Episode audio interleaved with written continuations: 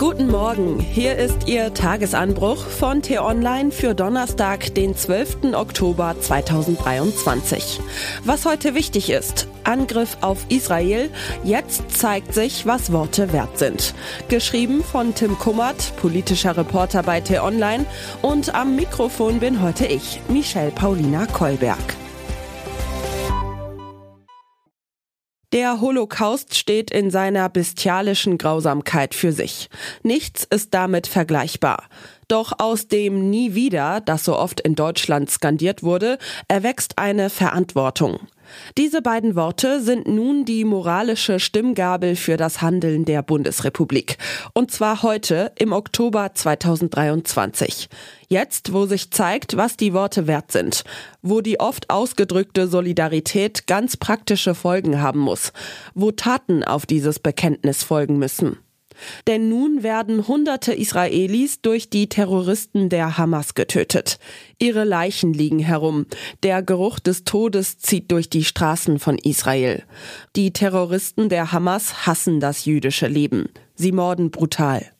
SPD-Generalsekretär Kevin Kühnert sagte gerade bei Markus Lanz, der Staat Israel ist heute der einzige Schutzraum für jüdisches Leben.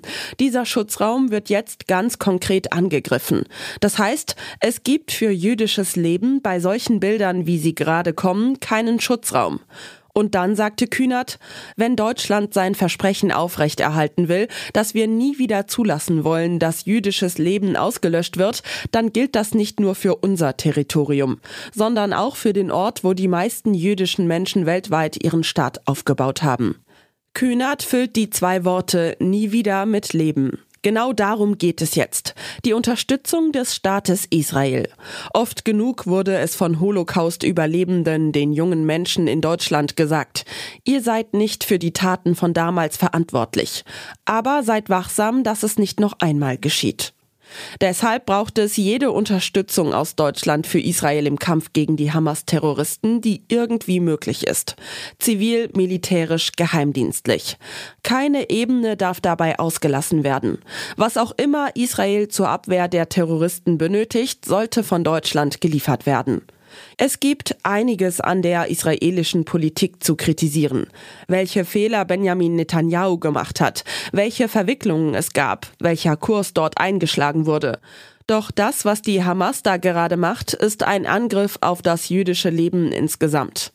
Dabei kann Deutschland nicht nur ein wenig Betroffenheit signalisieren und darauf vertrauen, dass das Land das schon irgendwie in den Griff bekommt. So pathetisch es klingen mag, die Geschichte gebietet, dem Land jetzt mit Hilfe aller Art beizuspringen. Es ist unsere Pflicht. Die Flaggen vor den Regierungsgebäuden knattern jetzt im Berliner Wind. Die deutsche neben der israelischen, Seite an Seite. Aber Flaggen sind schnell gehisst und schnell wieder eingerollt, wie nie wieder eben schnell ausgesprochen ist. Der Kanzler und die Bundesregierung müssen jetzt zeigen, was das nie wieder der Deutschen wert ist. Ob damit die Unterstützung der Juden gemeint ist oder ob es nur eine Floskel ist, um die eigene Betroffenheit auszudrücken, die aber ohne Konsequenzen bleibt. Was heute wichtig ist. Was konkret getan wird, könnte der Bundeskanzler schon heute Morgen sagen. Ab 9 Uhr beginnt die Regierungserklärung mit einer Ansprache von Olaf Scholz. Anschließend kommen auch andere Parteien zu Wort. Im Bundestag wird auch über einen Entschließungsantrag mit den Stimmen von SPD, CDU, CSU, Grünen und FDP zu Israel debattiert. In Frankfurt am Main beginnt heute die Ministerpräsidentenkonferenz. Die Regierungschefinnen und Chefs der Bundesländer beraten über ihre politischen Ziele. Zu besprechen gibt es einiges, unter anderem die Lage in der Migrationspolitik. Der israelische Verteidigungsminister wird sich via Video heute nach Brüssel schalten. Dort sprechen die Verteidigungsminister der NATO über ihre Abschreckungs- und Verteidigungsfähigkeiten im Irak und im Kosovo. Es ist der letzte Tag der Beratungen und über Israel dürfte viel gesprochen werden. Und was ich Ihnen heute insbesondere empfehle, bei uns nachzulesen. Die heutige Wahl zum Sprecher im Kongress droht erneut zum Desaster zu werden. Die Republikaner können sich bislang nicht einigen. Am Ende aber könnte Trumps Kandidat Jim Jordan das Rennen machen. Unser Kollege Bastian Brauns verfolgt den Showdown im Kongress. Den Link dazu finden Sie in den Show Notes und alle anderen Nachrichten gibt es auf t-online.de oder in unserer App.